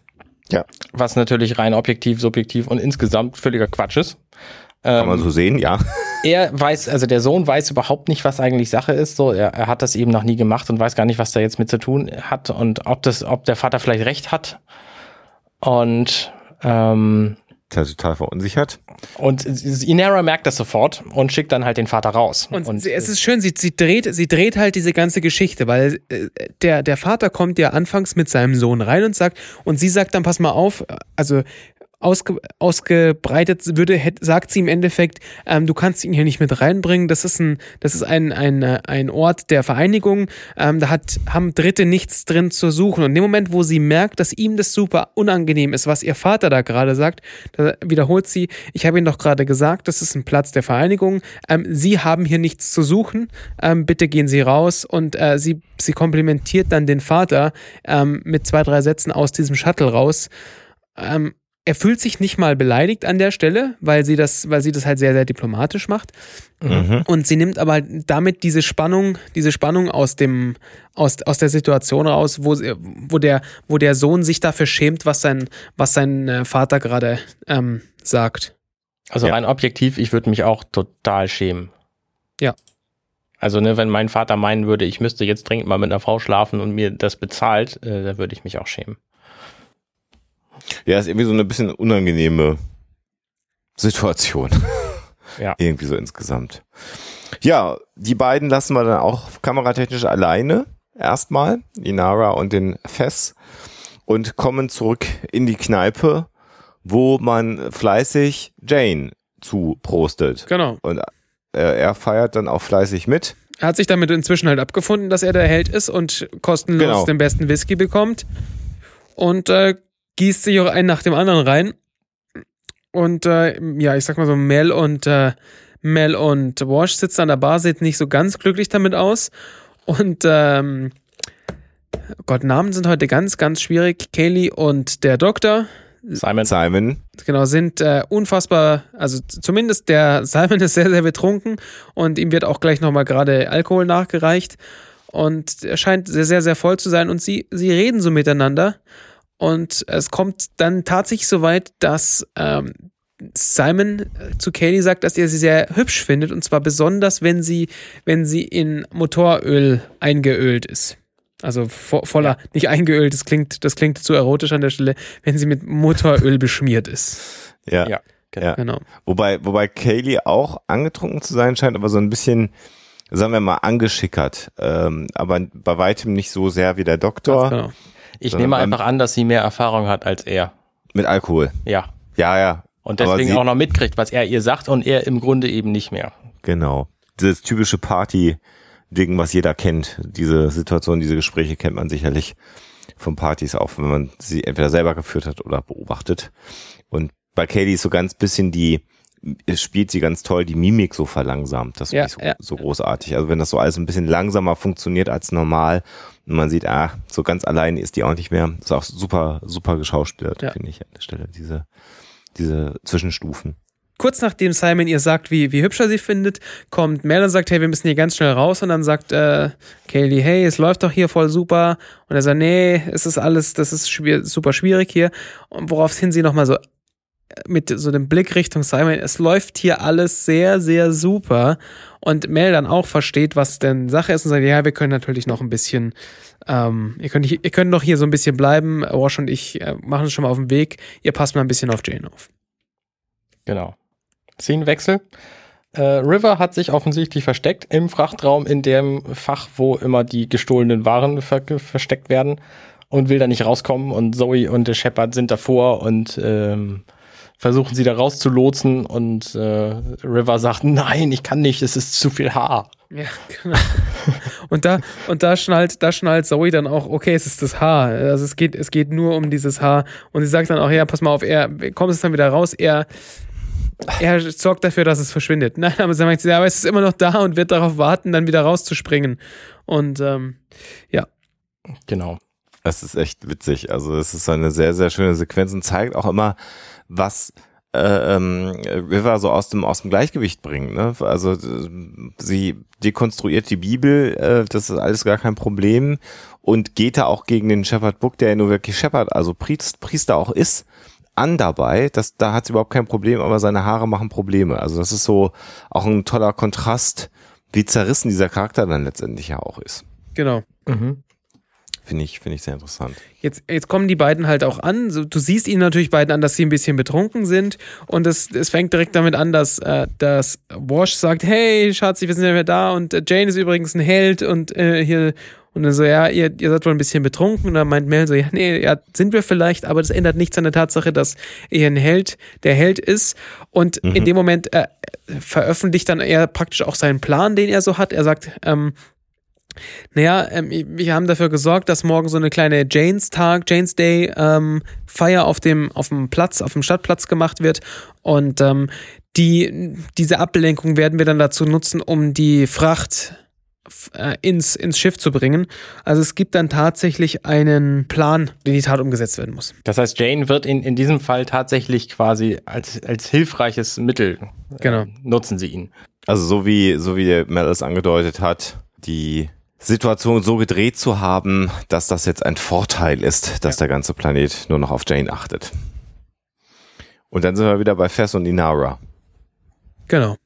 Und der dann jetzt auch das sagt, was wir gesagt haben, dass ihm das eigentlich alles furchtbar unangenehm ist. Und es ist ihm aber auch unangenehm, dass er noch eine Jungfrau ist und Inara erklärt ihm dann, naja, das ist, das ist nicht schlimm, das ist nicht weiter, weiter schlimm. Ähm, das ist halt, man, das ist halt einfach nur noch so ein, so ein, in so einem Status, in dem man halt an, an irgendeiner Stelle ist. Und er sagt dann, naja, es ist, weil, weil er schämt sich halt, dass, dass, dass sie jetzt da, dass er, dass er, dass er sie für sie, für in Wirklichkeit für ihn eingeladen hat, aber sie sagt dann auch, pass mal auf, ich suche mir die Leute aus, ähm, für die ich eingeladen werde. Und wenn dein Vater mich für sich eingeladen hätte, dann wäre ich nicht gekommen. Genau. Und da, das überrascht ihn dann so ein bisschen und sagt so, ja, weil du, du bist halt jemand anders als er. Und dann fängt sie so ein bisschen die Verführungsmasche an ihren Job. Ja, was, was eine genau. interessante, genau. äh, interessante Information für ihn ist. Also mhm. er hat halt immer gedacht, er müsste so sein wie sein Vater. Und genau. jetzt sagt sie ja. ihm, ähm, nee, für den wäre ich nicht gekommen, aber für dich schon, weil mhm. du nämlich ein anderer Typ bist als er.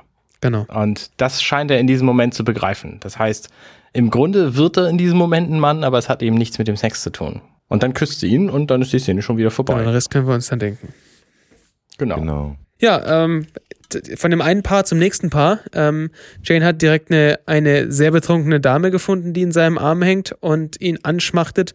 Und er redet äh, mit diesem, mit diesem äh, jüngeren Typen, der auch vorher hinter der Bar, Bar stand. Ähm, und und äh, sie ja, rollen nochmal so ein bisschen sein, seine Heldentat auf. Mhm. Genau. Genau. Also da wird dann halt auch mal beschrieben, so, also er fragt, der, der junge Typ fragt, äh, der Jane fragt den jungen Typen, ob er, ob denn der Magistrat ihnen, ihnen das erlaubt hat, das, ähm, das, das Geld zu behalten und so, ähm, er hat es versucht, uns wieder wegzunehmen, aber die Arbeiter, die haben, sind, haben, äh, die haben Widerstand geleistet und wir haben das behalten. Genau, und am Ende hat er das halt als Bonus verbucht, so. Als sie in dieser, noch in der Taverne sind und, äh, und Jane mit den, mit der Dame im Arm, mit diesem, mit diesem jungen Typen redet, ähm, sagt der, sagt der, äh, ist er total ergriffen davon, dass die, dass die Arbeiter einen, eine, einen Aufstand angezettelt haben. Und, ähm, mhm. ähm, und deswegen ihm, und das, das findet er, da ist er, da ist er sehr, sehr gerührt davon. Und ähm, dann sagt der, dann sagt der, ähm, dieser junge Typ meint noch zu ihm, naja, es ist, es ist so toll, dass du wieder zurückgekommen bist und er, in dem Moment fällt er dann auch so in die Rolle des, des, äh, des, des gewollten ähm, Wohltäters und sagt, naja, wie, wie, hätte ich, wie hätte ich euch denn hier praktisch alleine lassen können? Also natürlich bin ich zurückgekommen, ist doch ganz klar. Und äh, eine Rolle, die er, die er ja nie wollte und äh, auch nie akzeptiert hätte und das auch überhaupt nicht in seiner, in seiner Art die er sonst so hat, liegt, dass er, dass er sagt, ja, natürlich, ich, ich bin selbst, selbst aufopferungsvoll, ähm, kümmere ich mich um euch. Und an der Stelle äh, hat er wahrscheinlich einfach schon genug getrunken und diese, die ganze Schmeichelei, ähm, die gefällt ihm dann doch schon gut genug. Mhm. Genau. Und dann wird die Szene schon wieder gewechselt und irgendein, ach nee, stimmt nicht, es ist nicht irgendein, sondern der Vorarbeiter kommt zum Magistraten und sagt ihm, hey, Jane Cobb ist wieder da. So, und der Magistrat wird sehr hellhörig, weil er mhm. natürlich auf diesen Moment gewartet hat wie kein zweiter. Und dann gehen sie zu einem, über einen Steg ähm, auf Wasser, zu einer Box, die auf, auf einem Gerüst angebaut ist, über dem Wasser, eine sehr kleine Box, und machen die auf und da drin ist ein Typ. Und dem geben sie dann seine Sachen und äh, er weiß nicht, was, was er will. Und dann sieht man den da rauskommen und er sieht gruselig aus. Er hat lange Haare und ein, nur noch ein Auge und ähm, dann geben sie ihm eben seine Sachen und in, diesen, in diesem Beutel, den sie ihm geben, ist eine geladene Waffe. Da fragt der Typ, hä, wieso lässt du mich hier raus? Was, was soll denn das? Ähm, ich bin vier Jahre hier drin gewesen und jetzt gibst du mir eine geladene Waffe. Und dann sagt der Magistrat einfach, ja, pass auf. Und zwar nicht für mich. Ich weiß, dass du wütend bist, aber Jane ist in der Stadt. Und offensichtlich hat er mit Jane eine viel größere Rechnung offen als mit dem Magistraten und deswegen zieht er eben los mit der Waffe. Genau, und äh, er, er wünscht ihm noch alles Gute in seinem neuen Leben. Und äh, ja, ich meine, also man, man er, rechnet, er rechnet halt einfach damit oder er zählt darauf, dass ähm, dieser, dieser Typ mit dem einen Auge, der ist, sein Name ist Stitch, ähm, dass der den Job, der, der jetzt zu erledigen ist, nämlich äh, Jane umnieten, dass der den erle erledigen wird. Genau. Gut.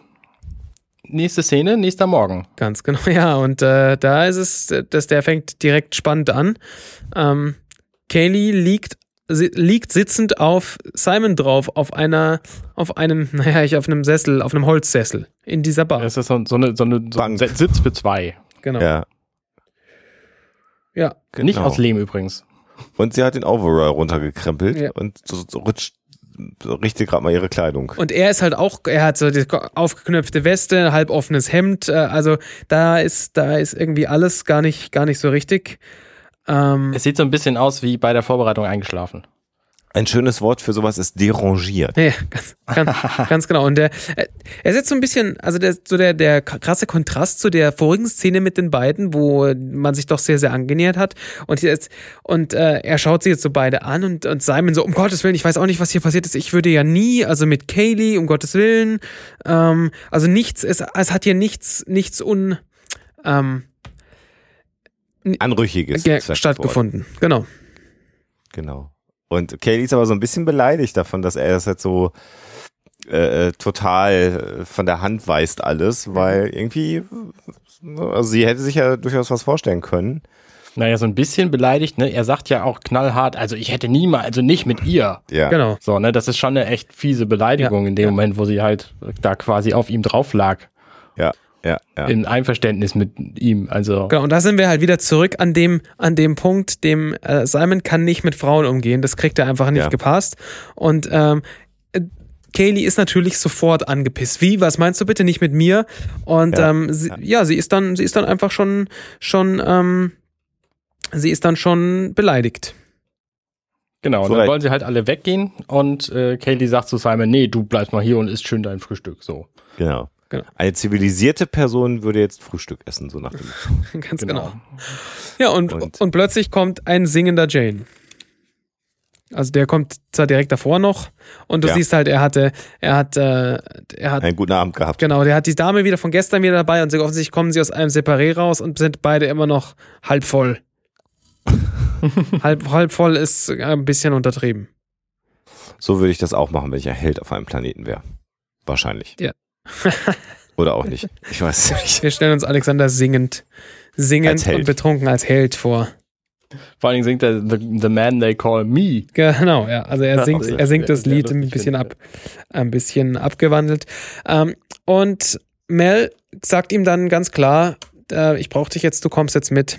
Und da kommt dann die Szene nochmal von vorhin, wo Kaylee Genau. Simon klar macht, du isst jetzt mal lieber Frühstück, weil das so gehört sich das für einen, für einen äh, ordentlichen, Anständigen. anständigen Mann. Genau. Ja. Dann sind wir wieder bei Fess und Inara. Mhm. Und äh, The Deed is done, würde man auf Englisch sagen. Ähm, äh, er scheint jetzt äh, nach den Definitionsdingen äh, seines Vaters ein Mann zu sein. Genau, die hatten also quasi Sex.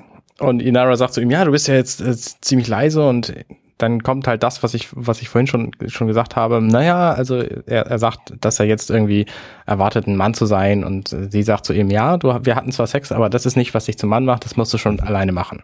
Mhm. Genau, und sie, sie sagt, und das ist, äh, das ist ein, so eine schöne ähm, Parabel, weiß nicht, Parabel da das richtige Wort ist, äh, nach hinten nachher, ähm, sagt, ja, ja, dieser Sex ist nur ein Symbol und der bedeutet manchen Leuten was, er bedeutet deinem Vater was und ob es für dich was bedeutet, ähm, das liegt mehr oder weniger an dir. Und da kommen wir wieder zurück zu dem, zu dem Symbol des, des, des Shepherd, dass der, der, der, das wiederum kein, keine Bedeutung, also der, die Bibel, die keine Bedeutung für, für, ähm, River. für River hat. Danke, also Namen ist heute wirklich nicht meine Stärke.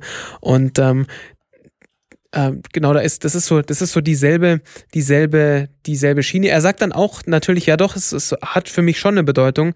Ähm, sie sagt, aber es macht, in, in einem Moment halt, aber es macht dich halt nicht zum Mann. Ähm, ähm, das musst du schon selber hinbekommen. Ja, und dann laufen unsere Jungs und Mädels über den Planeten. Und äh, ähm, es kommen dann Zoe und Wash auf dem Mule, auf diesem ja, vierrädrigen ja. Fahrzeug, was sie, was sie benutzen. Und äh, Zoe muss natürlich auch nochmal Jane verkackeiern, indem sie sagt, ist das wirklich Jane? Oh Gott, kneif mich. Ist, er ist es. Äh, und äh, der Plan scheint jetzt also zu sein, dass die vier, was auch immer sie aufsammeln wollen, aufsammeln und Jane dann in der Zeit bei dieser Feierlichkeit, ihm zu ehren, äh, die Stadt, das Dorf oder wie auch immer ablenkt. Ich finde es witzig, dass Jane hier zum ersten Mal darüber nachdenkt. Ähm, also der, der Anfang der Szene ist quasi, er unterhält sich mit Mel und ähm, sagt, also ich scheine ja wirklich einen, einen Unterschied für die gemacht zu haben. Das, also ich, Jane Cobb. Und Mel sagt zu ihm ja, ich weiß, wie du heißt, du Trottel. Ähm, Ja. Und also er, er versucht es irgendwie zu begreifen, Jane, ähm, was da eigentlich passiert ist. Und er kriegt es nicht hin. Weil er wahrscheinlich noch nie in seinem ganzen Leben etwas Selbstloses, Positives für wen anders getan hat. Und auch die Reaktion darauf dann eben überhaupt nicht kennt. So ist es. Was er ja hier auch nicht getan hat, sondern es waren ja nur die Umstände, die dazu geführt haben, dass man ihm das so glaubt. Richtig. Und dann, äh, genau, sie finden ein Paket in einem Bambuswald. Wahnsinnig versteckt. Das ist nur so eine Militärplane drüber gelegt und Ja. so drei Sträucher drüber. Ja, ja. Ist, also jeder, der da vorbeigeht, hätte es sofort gesehen. Aber es war vielleicht auch noch nicht lange da und aus der Luft kannst du es halt nicht entsehen. So. Also heranfliegende Raumschiffe hätten es vielleicht nicht entdeckt. Ja, ja, ja, ja, ja.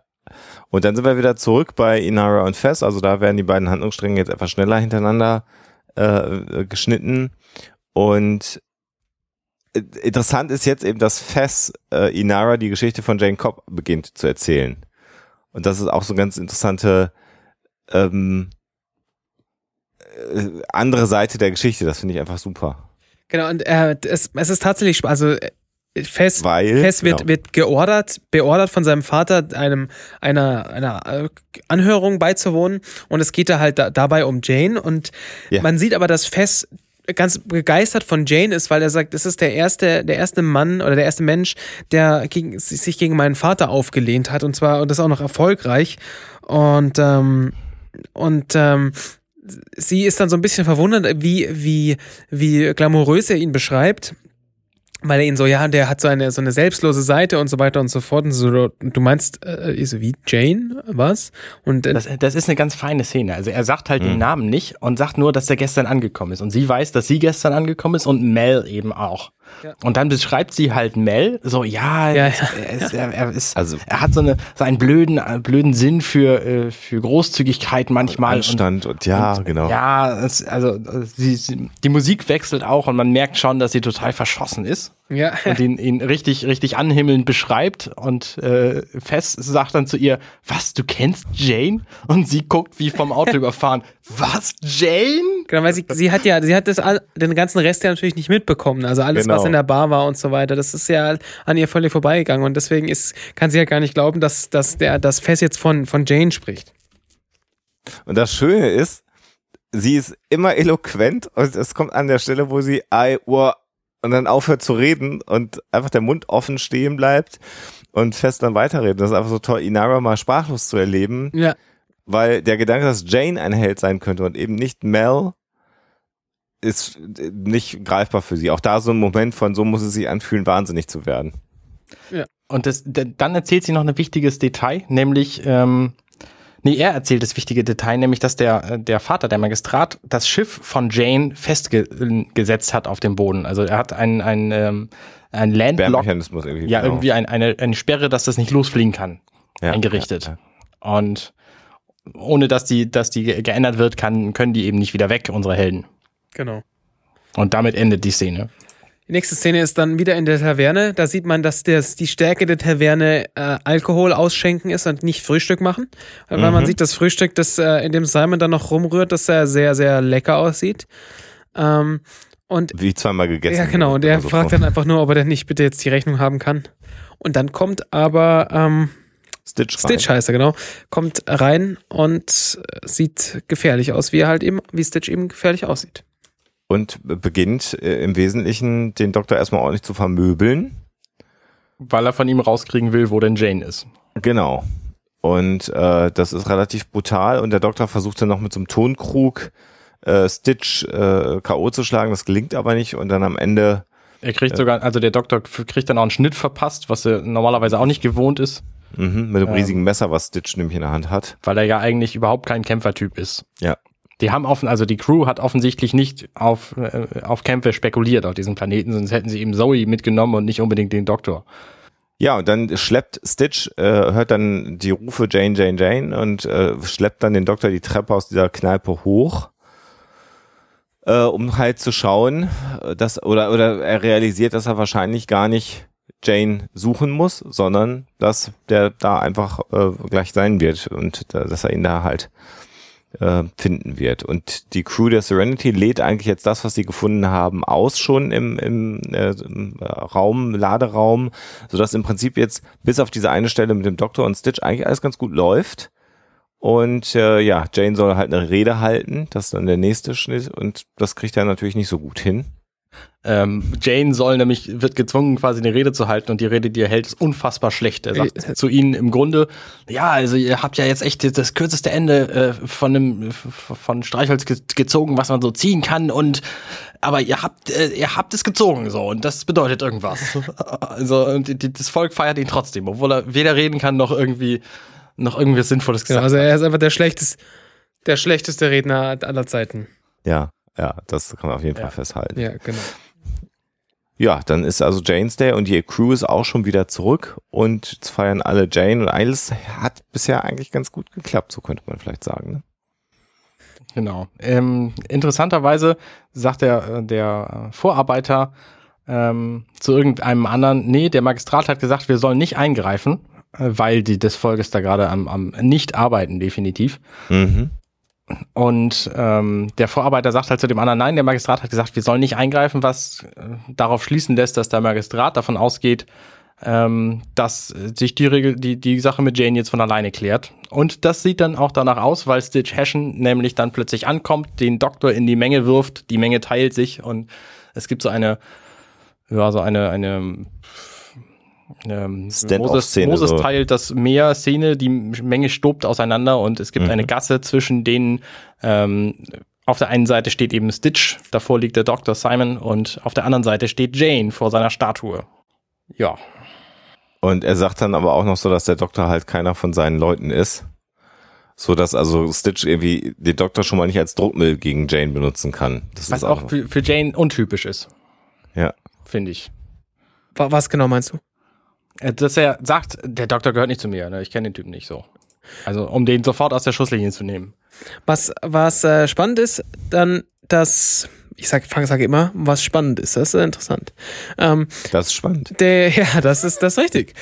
Ähm, dass, obwohl, obwohl sie so vorhin so auf ihn sauer war, ähm, Kaylee dann natürlich sofort sich wieder um den Doktor kümmert. Der liegt ja am Boden, ist, ist offensichtlich verletzt. Sie zieht ihn dann zur Seite und streicht ihm durchs Haar und äh, ist dann plötzlich doch wieder sehr, sehr liebevoll mit ihm. Und nennt ihn Honey. Ah, das habe ich gar nicht Und gehört. also, was ich?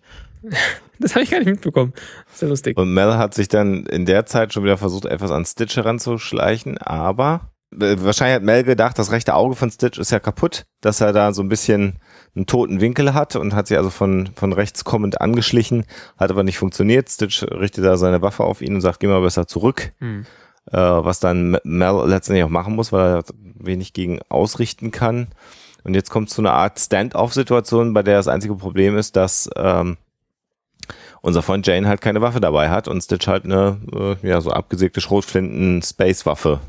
Er sagt aber Hat. auch zu Mel, zu Mel, lass mal den alten Stitch die Worte reden, die er redet, so. Und dann Mhm. erzählt Stitch nämlich dem kompletten Volk, was Jane eigentlich, was eigentlich passiert ist damals. Nämlich, dass sie diesen Coup geplant hatten und dann zusammen Mhm. abhauen wollten und dass Jane dann alles, was nicht, nicht er selber war, aus dem Flugzeug geworfen hat, um wegzukommen. Und dann, dann bekriegen die sich mit Worten eben, ähm, dass man so mit seinem Partner nicht umgeht, sondern dass man den irgendwie unterstützt und dass man sich nicht gegen den wendet. Genau, und er, also er, er sagt halt auch noch, pass mal auf, wir waren, wir waren seit sechs Monaten Freunde und wir haben, wir haben Sachen zusammen gemacht und du hast mich da rausgeschmissen. Ähm, ja, als, das, als, als erstes hast du mich genau, rausgeschmissen. Also nicht, du hast nicht erst erstes Geld abgeworfen, sondern erstmal mich abgeworfen. Und Jane sagt, das hättest du auch nicht gemacht. Also nee, im Leben nicht. Ähm, man, man kümmert sich um die, um die Person, an die man ist. Also in dem Moment wird natürlich auch die Persönlichkeit von Jane wieder zu 100 Prozent, äh, 180 Grad umgedreht. Ja. Also das, die, das, das, weswegen man ihn vorher vergöttert hat, ist damit halt äh, komplett hinfällig, weil er, weil, weil er halt da so niederträchtig ist, wie man halt das von Jane erwartet hätte, wenn man ihn jetzt mhm. so ein paar Folgen mhm. gekannt hat. Ja. Trotzdem, obwohl die Wahrheit über Jane im Endeffekt jetzt gerade erzählt wurde, also Stitch nimmt seine Waffe, um auf Jane zu schießen und dieser junge Mann, der vorhin schon hinter der Bar stand, mhm. wirft sich in die Schusslinie ähm, und rettet Jane damit das Leben, kriegt aber halt den Schuss ab und liegt halt dann ähm, getroffen am Boden. Mhm. Und alle schauen so ein bisschen. Der Stitch nimmt seine Waffe auf die Schulter und die, diese, diese Pause benutzt Jane, um ein Messer zu ziehen und ihm das Messer in die Brust zu werfen. Und dann kommt es zu einem ganz kurzen Handgemenge und dann gibt es einen unfassbaren, brutalen Mord eigentlich weil sie kämpfen. Stitch stürzt gegen ein, ja, so ein, so ein Steinpodest oder, oder Tonpodest, wie auch immer man das nennen will. Das ist der Fuß der Statue. Genau. Ah ja, stimmt, jetzt sehe ich es, genau, da stehen nur Kerzen drauf, die standen bei der ersten Einstellung nicht drauf, deswegen in der Feierlichkeit, genau. Ja, und dann äh, wämst er den Kopf äh, von Stitch so lange gegen diesen äh, Fuß der Statue, bis er den wahrscheinlich geknackt hat, den Kopf. So kann man das, glaube ich, man sagen. Man sieht das ihn ist, halt nicht mehr. Nee, das ist eine sehr brutale Szene auf alle Fälle, weil das, also die, die, die ist brutal nicht, weil, weil, weil, weil man das sieht, sondern man sieht ja im Prinzip nur ähm, den Kopf und die Schultern von Jane. Und das hat aber was wirklich sehr, sehr Animalisches, ne, wie er da vorgeht. Genau. Also es geht nicht darum, den unschädlich zu machen, sondern so sieht jemand aus, der jemanden töten will. Ganz genau. Und, und da, in dem Moment wird, wird die Szene dann sehr, sehr traurig, weil äh, Jane sieht halt, dass äh, Meadows, so heißt der, der junge Mann, dass der getroffen wurde und mhm. äh, ähm, schreit ihn an, er soll jetzt bitte aufstehen. Äh, also stand up, you stupid uh, piece of und dann mehr sagt er nicht. Und dann schreit er ihn an, der liegt halt am Boden und er ist offensichtlich tot und so. Hast du nicht gehört, was der Mann gesagt hat? Warum würdest du denn sowas, sowas machen? Ähm, ich, bist, bist du bescheuert oder was? Ja, ja. Und ja. Ähm, warum machst du das? Er, er ist, er ist wirklich, er ist wirklich ähm, verzweifelt, was da, was da, ähm, was da passiert ist. Er sagt auch noch, ähm, man fängt sich doch keine Kugel ein für, für irgend so ein, so ein Dummkopf wie mich. Und ähm, in dem Moment hält er dann die Rede, die er vorher nicht halten konnte. Also er, in dem Moment wird er, wird er plötzlich, äh, als er so emotional aufge, aufge, wie heißt es? Bracht. aufgebracht ist. Er kriegt auch noch von dem kleinen Jungen, der ihn vorhin erkannt hat, der gibt ihm sein, der, der zieht das, sein Janes Messer aus der Brust von, von Stitch und äh, überreicht ihm das wieder ganz, ganz das ehrfürchtig. Blutige Messer, das blutige genau. Messer. Und er, Jane ist, ist total, ist total fassungslos und hält halt dann so eine, so eine Rede so, äh, glaubt ihr denn wirklich, dass jemand hier vorbeikommt und, und Geld auf euch wirft? Es gibt solche Leute, gibt's nicht. Ähm, es gibt nur so solche, solche Leute wie mich. Und, ähm, ja, er stürzt dann am Ende, ja. stürzt er selber seine eigene Statue vom Podest. Was auch eine relativ stabil ist nicht kaputt geht, genau. Ja, sie ist ja auch aus, aus Ton gemacht. Die, der, ich meine, die Leute kennen sich mit Ton aus. Und von daher ist es halt eine solide Statue. Und äh, also du, äh, ich, ich, also ich muss ja sagen, ich bin jetzt nicht der, was schauspielerische Leistung angeht, nicht der größte ähm, Baldwin-Fan. Mhm. Ähm, aber er, er überzeugt mich an der Stelle da schon. Also er ist, er ist, er ist äh, auf seine, auf seine ähm, ich sag mal, baumstammartige Art zu Schauspielern, schauspielert er das recht überzeugend, dass er mhm. komplett verzweifelt ist, was da, dass die, dass die Leute das geglaubt haben, dass, dass er so, dass er so, so ein gutmütiger Kerl ist und dass er das da tatsächlich für sie getan hätte. Und das, was ihn halt immer noch dazu in, in absolute Rage versetzt, ist der, der Fakt, dass sich Meadows für ihn geopfert hat und er das halt mhm. einfach nicht wert ist an der Stelle. Also, dass, dass das, dass das einfach nicht gerechtfertigt war. Ja, und man merkt jetzt auch nochmal, dass, dass, dass ihm das nicht gefallen hat, dass er ein Held ist. Der Gedanke hat ihm eigentlich gar nicht gefallen, sondern äh, es hat ihm vielmehr gefallen, der Gedanke, dass die Leute ihn verehren, dass er daraus einen persönlichen Gewinn und Vorteil ziehen Ja, kann. ja. Das ist äh, auch nochmal, glaube ich, da sehr schön wird, wird deutlich, dass er eben Held sein insofern toll findet, als dass er umsonst trinken kann, Frauen haben kann und alle möglichen Leute tun ihm gefallen. Aber der Gedanke, Held zu sein, weil man was Gutes getan hat, der ist ja gar nicht in ihm drin. Und ähm, Ja. Finde übrigens, als sie dann in der nächsten Szene in die Serenity gehen und, und äh, Mal dann auch die, die Ladetür schließt, da sieht man halt, wie blutig äh, Janes Hände sind. Ja. Das ist vielleicht ein bisschen übertrieben, aber es deutet an, was da wohl mit dem Kopf von Stitch passiert ist. Ah, genau, also er, ist, er hat einfach komplett rote Hände. Das, und, und das Messer im, im Vergleich ist, ist dazu fast sauber. Und äh, Oder ist es das Blut des Jünglings von Meadows? Das weiß ich natürlich nicht. Das wäre die das, andere. ja, stimmt, das kann natürlich, die, die Wahrscheinlichkeit ist groß, weil der hat ihn ja auch mit einer Schrotflinte ähm, erschossen. Das, hat- das hinterlässt natürlich eine ordentliche Wunde. Und den hatte er vorhin ja auch äh, ziemlich im Griff. Also distanziere ich mich vor allem von allem, was ich vor anderthalb Minuten gesagt Ver habe. ver verstehe ich, verstehe ich. Also in aller Form. Ja, und wir entschuldigen uns für Alexanders äh, Aussage.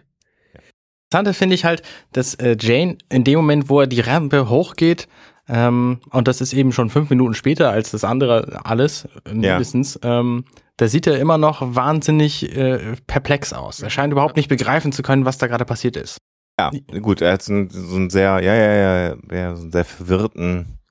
Und, Und den hat er eher selten, den, also er hat, er er hat ja eigentlich immer irgendeinen Plan, Ja. der so aus seinen Augen irgendwie spricht. Also er guckt halt auch schon häufig dämlich. Ja, aber da guckt er wirklich irritiert. Ja. Also fassungslos, das passt halt nicht Ja. in sein Weltbild. Ja. Und dann gehen sie halt die Rampe hoch. Mel spricht in das Com mit Wash, äh, dass er das Schiff starten soll. Und dann wird die Szene gewechselt zu Wash. Und Wash hat auf seinem Bildschirm überall äh, Landlock stehen. Also sie können nicht weg. Ganz genau. Ja. Und er, Und Bosch der- versucht er alles. irrit- Genau, das irritiert ihn dann irgendwie so 20 Sekunden lang. Und dann plötzlich können sie weg. Und In Inara kommt in dem Moment, wo, wo Landlock da überall steht, kommt sie rein ähm, auf die Brücke und fragt ihn, ob es denn ein Problem gäbe. Und ähm, in dem Moment, wo, wo, er, wo er was sagen möchte, wird, äh, also wechselt es auf grün und alles Landlock released. Und er sagt, oh nee, scheint alles gut geworden zu sein. Und äh, Inara lächelt ähm, wissend. Und damit ist die Szene auch direkt vorbei. Und wir springen zu dem Grund für die Befreiung, nämlich Fess Ja. Higgins sitzt auf einem Stuhl so breitbeinig wie ein Mann nur sitzen kann. Ja. Und sein Vater äh, tingelt um ihn rum und sagt, was hast du gemacht? Das kann ja wohl nicht wahr sein. Ich wollte die hier behalten. Ja. Und ähm, Fest sitzt, also die, diese Sitzhaltung muss so unbequem sein. Ähm, und sagt, sagt einfach zu ihm, naja, du wolltest, dass das mir ein Mann wird, offensichtlich hat es funktioniert. Genau, Ja. und der, der- der, Vater hält sich im Türrahmen fest und, und bricht so ein bisschen zusammen. Also wir haben hier die zweite Person, die, die in der, in der, ähm, in, in derselben, in, in derselben Folge so, so ein bisschen ähm, zusammenbricht in Anbetracht dessen, was passiert ist. Mhm. Und dann kommen wir auch schon zur letzten Szene. Also der, der- der Tenor der Szene ist ja, nee, stimmt nicht, letzte Szene ist es noch gar nicht. Also die haben halt, die haben halt den Deal quasi abgeschlossen. Ja, darüber Ja. wird nicht mehr gesprochen, aber sie haben es geschafft. Also das heißt, Ja. sie, sie haben irgendwie wieder Geld und können wieder Kram kaufen. Was ich ja am Anfang der Serie bemängelt habe, dass sie quasi immer nur äh, nichts, nichts kriegen. Aber diesmal hat es halt funktioniert. Aber das ist auch überhaupt nicht das Thema quasi, dass sie diesen Job jetzt abgeschlossen haben, sondern, äh, sondern es geht um die, um die Nebensächlichkeiten. Mhm. Zum Beispiel die Szene jetzt mit River und Shepard Book. Genau. Book geht zu ihr und sie sitzt quasi da vor der, vor der Krankenstation auf dem Sofa und ist gerade irgendwas am Malen oder Schreiben und er kommt zu ihr, hat seine Bibel in der Hand, stellt sich so vor sie hin und sie guckt gar nicht auf, sondern sagt einfach, äh, geh weiter, immer weitergehen, hier gibt's nichts zu tun, geh Ja, ja. bloß weiter. Woraufhin er auch geht. Er geht, genau. Die Haare sind halt immer noch gefährlich. genau. Ja, und jetzt äh, gibt's dann eine Szene zwischen äh, Kaylee und äh, dem Doktor, die ja auch schon wieder so ein bisschen intim äh, wirkt, zunächst mal, ne? Wir sitzen auf jeden Fall in, in Simons, also sind auch direkt in Simons Room, es ist äh, sein, Simons Home, Simons Quartier. Es ist also nicht so, als wären sie irgendwo auf dem Schiff und ähm, Kaylee belehrt ihn so ein bisschen, so wie, sie, wie, wie, wie so die Mutter, denn, denn das Kind so, ähm, äh, du, du musst, du darfst dich nicht so von anderen Leuten vermöbeln lassen und ähm, das, ähm, ja, das, das geht doch so nicht. Du hättest dich, na, Genau, du, musst dich ein bisschen wehren. genau, du hättest dich noch mal wehren können. Und dann sagt sie aber auch trotzdem, er sagt halt, das ist halt nicht, nicht, nicht angebracht. Und dann sagt sie, ja, aber das ist ja genau wie bei uns beiden. Wir verstehen uns gut, alles ist prima und so. Und immer wenn es dann irgendwie gerade nett wird, wirst du ganz steif irgendwie. Und ja, unnahbar ist, glaube ich, so eine adäquate Übersetzer. wunderbar, ja, genau. Tja, da versteift er sich dann gerade schon wieder mit unnahbar. Also er versucht halt immer möglichst angemessen auf alles zu reagieren. Also das ist quasi wieder die, der Aufgriff des, des Fluchens vom Anfang der, der Serienfolge. Ähm, wird jetzt hier nochmal aufgegriffen. Also irgendwie ist es nicht so seins, unangemessen zu sein. Ja, ja. Und er kriegt es einfach manchmal nicht hin, das zu sein. Also ne, die, die Szene, wo er sie beleidigt hat in der Bar, das passt halt auch nirgendwo rein. Ja, und er sagt halt, dass, dass das Einzige hier draußen ist, was, was, was ihn zu dem macht, was er noch ist. Und wenn er, wenn er, damit zeigt er ihr gegenüber, dass er sie mag und dass er sie respektiert, weil er ist halt anständig und er zeigt ihr Respekt. Ähm, und wenn er das nicht tun würde, dann wäre er, wäre quasi nicht mehr er. Das ist so ein bisschen seine Aussage. Und sie äh, schluckt einen Moment gemein. und sagt dann zu ihm, also als wir letzte Nacht miteinander geschlafen haben und er so, was? Und dann Genau. lacht sie ihn aus, weil er darauf reingefallen ist. Ja, das ist sie da wirklich, ja, du bist ja wirklich leicht, leicht dran zu bekommen. Ja, Also genau. sie Sehr haben schöne Szene. offenbar ihre, ihr, ihr ursprüngliches Verhältnis wiederhergestellt hier. Ja. Und da gibt's eine sehr schöne Szene von wie Mel zu Jane kommt, der ja äh, oben am, am Laderaum auf der, auf der Brüstung lehnt von so einem Gehweg und beide schweigen erst einen Moment und dann sagt Jane halt, das macht alles keinen Sinn. Ja, also er versteht halt nach wie vor nicht, warum, warum er sich für ihn da in diese, in diesen Schuss reingeworfen hat. Ja, ja, weil ja. ähm, er sagt dann, wahrscheinlich stellen sie jetzt die Statue auch direkt wieder auf. Und ähm, er sagt, ja, davon kannst du mal ausgehen. Und dann sagt er, und Jane sagt ich weiß nicht genau, was mich, was mich daran, was mich daran so stört. ja, ja. Und Mel, Mel sagt dann, sagt dann, naja, ähm, es geht ja, es geht ja eigentlich, es geht doch hier nicht so genau um, um dich an der Stelle. Es geht doch darum, was diese Leute da draußen brauchen. Und das war halt diese, das war halt diese Figur, Mhm. ähm, ähm, diese, diese, diese Jane, diese heldenhafte Jane-Figur, die ihnen halt geholfen hat, ähm, damit umzugehen, dass sie, dass sie so in, in dieser beschissenen Lage sind, dass sie da Sklaven im Endeffekt sind, die den ganzen Tag im Dreck stehen ähm, und nichts haben und dass es aber da draußen offenbar jemanden gibt, der dem das, dem das genug, der sich da genug darum gekümmert hat, ähm, dass er, dass er sie mit Geld beworfen hat, äh, um, um äh, und so wie haben sie das zumindest gesehen, um ihn aus, aus dem, aus dem Dreck im wahrsten Sinne des Volkes rauszuhelfen. Ja, und er sagt in, in, in diesem kurzen Monolog auch noch sowas etwas wie, die meisten Menschen, von denen es Statuen gibt, waren wahrscheinlich Arschgeigen. Ich paraphrasiere da so ein bisschen, aber Mhm. es geht dann gar nicht um die Person, sondern eben um das Symbol, für das diese Statuen stehen. Und dann kommt das tatsächliche Ende der Folge. Die beiden stehen halt nebeneinander. Während dieses Gesprächs gibt es so, so leise Gitarrenklänge und Jane sagt, don't make no sense. Und dann sieht man die beiden so von unten, von unten aus dem Lagerraum äh, gefilmt. Und in dem Moment wechselt der Gitarrenklang und spielt nochmal ähm, den Refrain von, Es- von The Man They Call Jane. Genau, es ist die ganze Zeit schon eine etwas melancholische, ruhige Version von dem Lied, aber da am Schluss hört man es dann nochmal ganz genau, dass es, dass es halt dieses Lied ist, das dir die ganze Zeit schon gespielt wird. ja. Und damit sind wir am Ende von Janestown. Diesmal keine Kühe in der Cargo Bay. Ein bisschen schade. Ja. Genau. Eine sehr, äh, eine sehr gerade Folge, finde ich eigentlich. Also nur so, ein- so ein kleiner zweiter Plot-Twist mit, mit Inara und diesem Higgins. Mhm. Ja, so der Versuch, glaube ich, Jane auch mehr Tiefe zu geben, aber da sieht man auch, dass der Charakter von Jane dann auch so viel mehr Tiefe dann auch irgendwo gar nicht tragen kann, finde ich. Ja, aber so Ja, ist mein. Punkt. Also viel mehr kannst du dem dann auch gar nicht mehr auf die Schultern legen, diesem Charakter. Ähm, ohne dass es unglaubwürdig wird. Das war Also so mein Eindruck. Das würde, das würde an der Stelle, glaube ich, auch ähm, an, an Adam Baldwin scheitern. Der, er spielt, Ja. er spielt diesen Charakter, diesen, diesen bisher gemalten Charakter von Jane relativ gut. Also den nehme ich ihm auch ab. Ähm, Mhm. das ist, das ist ähnlich, also wer zum Beispiel Chuck gesehen hat, die Serie Chuck, ähm, Ja. Die, vor, die vor nicht so allzu langer Zeit lief, da spielt er eine sehr, sehr ähnliche Persönlichkeit. Im Grunde spielt er da genau den gleichen. Ganz genau. Und Ja. den spielt er da auch wieder gut. Aber viel, viel mehr, äh, viel mehr ist, glaube ich, auch äh, an der Stelle nicht drin und auch nicht sinnvoll. Also ich, ich würde jetzt sicher ähm, bei der nächsten Verfilmung von Shakespeares Leben äh, Shakespeare nicht von Adam Baldwin spielen lassen, beispielsweise oder sowas.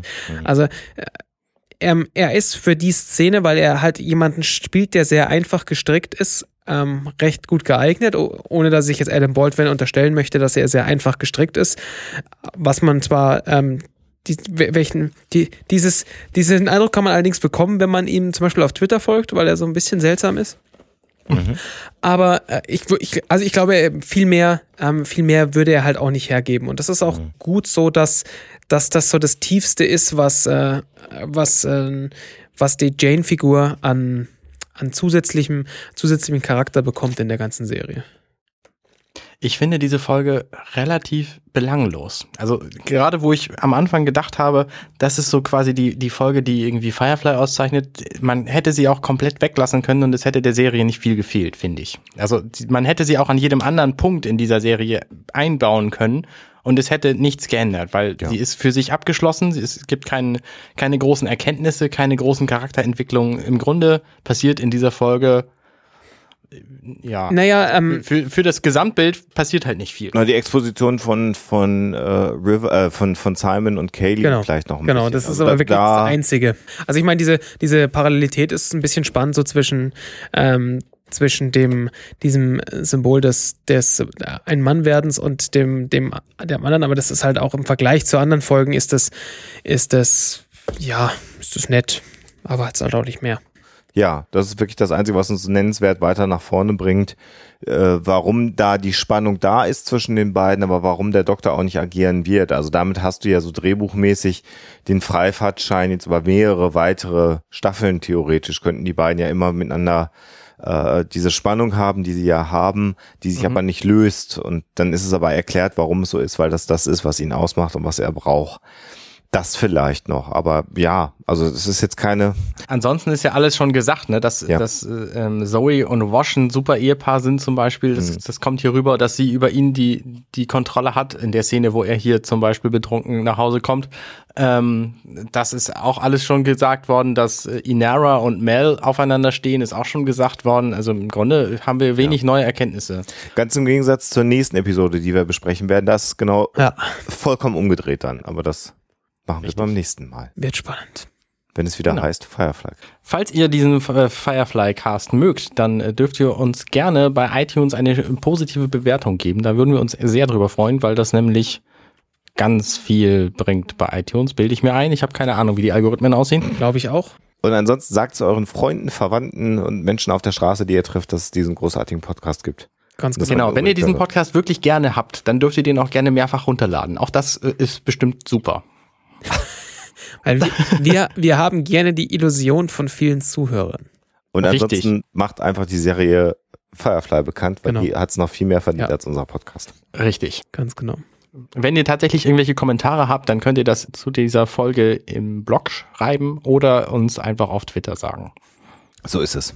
Wir sind gespannt. Euch alles Gute. Empfehlt Firefly weiter, auch wenn es heiß draußen ist, kann man sich immer reinsetzen und das gucken. Das stimmt.